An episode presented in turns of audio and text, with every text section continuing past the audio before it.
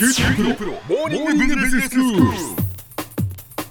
今日の講師は九州大学ビジネススクールで国際ロジスティクス国際経営がご専門の星野博先生ですよろしくお願いしますよろしくお願いします。先生今日は空港のお話ということですけれども今ね福岡空港は国内線のターミナル工事中でもう大変な状況ですもんねそうなんです。本当に使いづらくて大変なんですけど、はいまあそれはしょうがないんですよね。ええ福岡空港っていうのは飛行機の離発着の回数があまりにも多くても上限超えてるんで、なんとかしなきゃいけないっていうところなんです。はいでこれから8年後の2025年にですね現在の1本の滑走路2本目の第2滑走路を建設することになっててええ。でそれまでに完成までにまだかなりの時間を要するのでとりあえず国内線側に誘導路っていうものを二重化にしてるんですね。はいはい。で誘導路って何かっていうと、うん。まあ、滑走路にあの向かうアプローチをですね今の1本から2本にしようとして、うん。で2本あるっていうことは離発着する飛行機が長い間こう滑走路にとどまらないですぐにこう外に出てこれるようにっていうことをしてるんです。でそれをするために今の敷地でできないんで国内線のターミナルセットバックこう少し避けてるやり方をしてるんですね。えだから従来の第1から第2、第3ターミナルが統合されてるんですけど、はいまあそれがまあ今の大工事につながってるんです。えああそうなんですね、でもあの今回ねあのフードコートができたりとかそうなんです。まあ私たちにとっても楽しみなことっていうのも増えますよね、はい、本当になんかいいお店がで出てきて面白いなと思ってるんですけど、うん。でところで小浜さんあの日本に空港っていくつぐらいあるかご存知ですか？空港ですか、はい。まあ47都道府県にそれぞれ一つずつはあるとしてプラス1020ぐらいですかね？60とか。6070ですか？70とか。実は国内にはですね97の空港があるんですよね。そんなにあるんですね、はい、これ民間航空機春だけでも97あってでもちろん北海道には空港多いですけれども、ええまあ、全国の都道府県を平均するとそういう意味では2つぐらいあるってことになりますよね。あそっか北海道は確かに空港多いですよね、はい。それから私あの地元長崎ですけど、はい。長崎は島が多いので、はい。それぞれ空港ありますもんね。その通りなんです。ですから福岡県は北九州と福岡空港ですけどやっぱり離島の多い長崎とか、鹿児島沖縄っていうのは非常に多くの空港があるんですよね。うんでその結果ですねその国内の97空港をちょっとこうカテゴリーに分けてみると、はい。まあ、国際線航空網国内線の航空網の拠点となる拠点空港と言われるものがまず一つ目、ええ。それからそういったネットワークを支える地方管理空港というもの。これは2つ目、それと自衛隊と共用している空港だとかその他の目的で設置された空港って大体こう3つに分けられるんですけどそれはい全部合わせると97あるんですよね。で今日と明日の2回でこれらの空港を管理する管理者についてお話をしたいと思います。ほう空港を管理するのはえ誰になるんですか？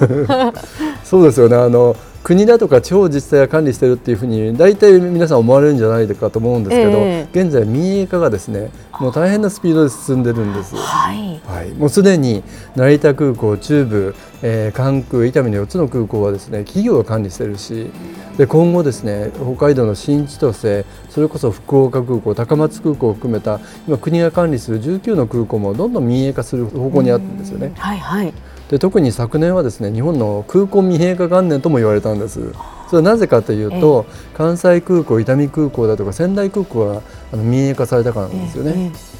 で以前から例えば関西空港の会社の社長にパナソニックの副社長が就任されたり、えはい。まあ、中部国際空港セントレアって言われますよね。あのあそこにトヨタ出身の方がいらっしゃるとか、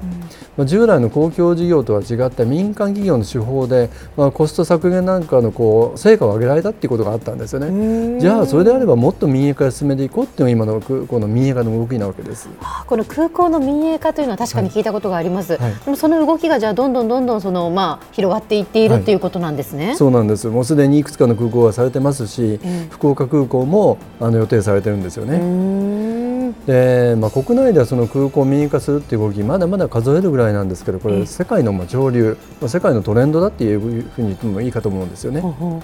まあ、こんな民営化が始まったのは、まあ、サッチャー政権下で国営企業の民営化の方針に基づいてイギリスで始まったんですよねう。はいで当時あの BAA っていう名称だった英国で国有の空港運営公団をですね1986年に民営化させて87年には株式に上場させたっていうのはこれがもう始まりなんですね。でこの会社今ではヒースローエアポートホールディングっていうもともと BAA と言われたものがですね名前を変更してるんですけど、うんまあ、当時はヒースロー空港とかガトウィック空港というイギリスを代表する空港7空港を運営して今4空港であの運営してるんですよね。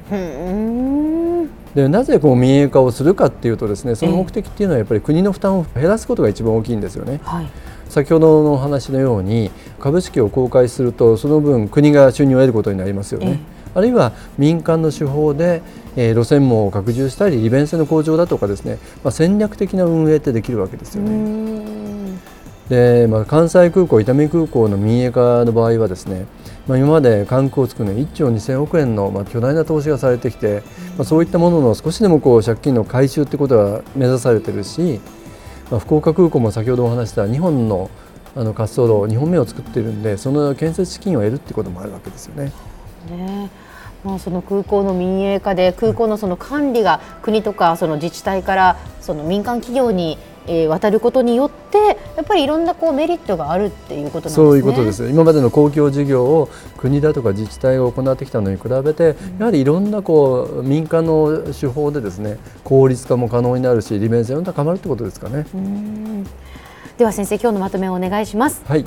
えー、1986年にあの英国から始まった空港の民営化っていうことは今世界的な潮流になっています。日本でももう昨年、えー、成田、セントレア、関空、伊丹ともうすでに4つ目の空港民営化されてますし、えー、仙台空港も民営化されました。で2019年度にはですね福岡空港もいよいよ民営化が計画されているわけで、えー、今日はその民営化の動きなぜ空港と民営化していくのかということをお話をしました。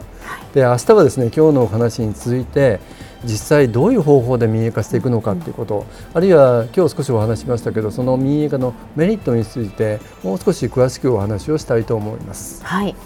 あの例えばあの図書館のこう民営化なんていうのもありますけれども、はいはい、こう民営化されることによって私たちこう利用する側にとってもなんか楽しみが増えるようなそんな気もするんですよね。そうですよね。え先ほどあの福岡空港にもあのいいお店が増えてきたっていうことを言いましたけど、これもやはり民営化に向かった動きの中で出てきたことだと思うんです。うん、そのあたりもぜひ、えー、また次回教えていただきたいと思います。はい今日の講師は九州大学ビジネススクールで国際ロジスティクス国際経営がご専門の星野博先生でした。どうもありがとうございました。ありがとうございました。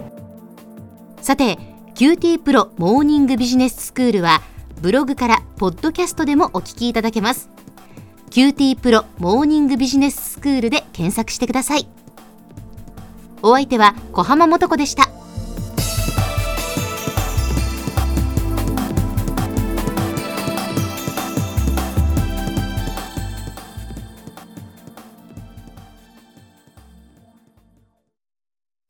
キューティープロは通信ネットワーク、セキュリティ、クラウドなど QT ネットがお届けする ICT サービスです。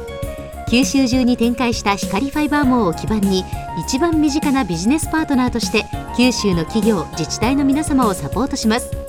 詳しくは QT プロで検索を。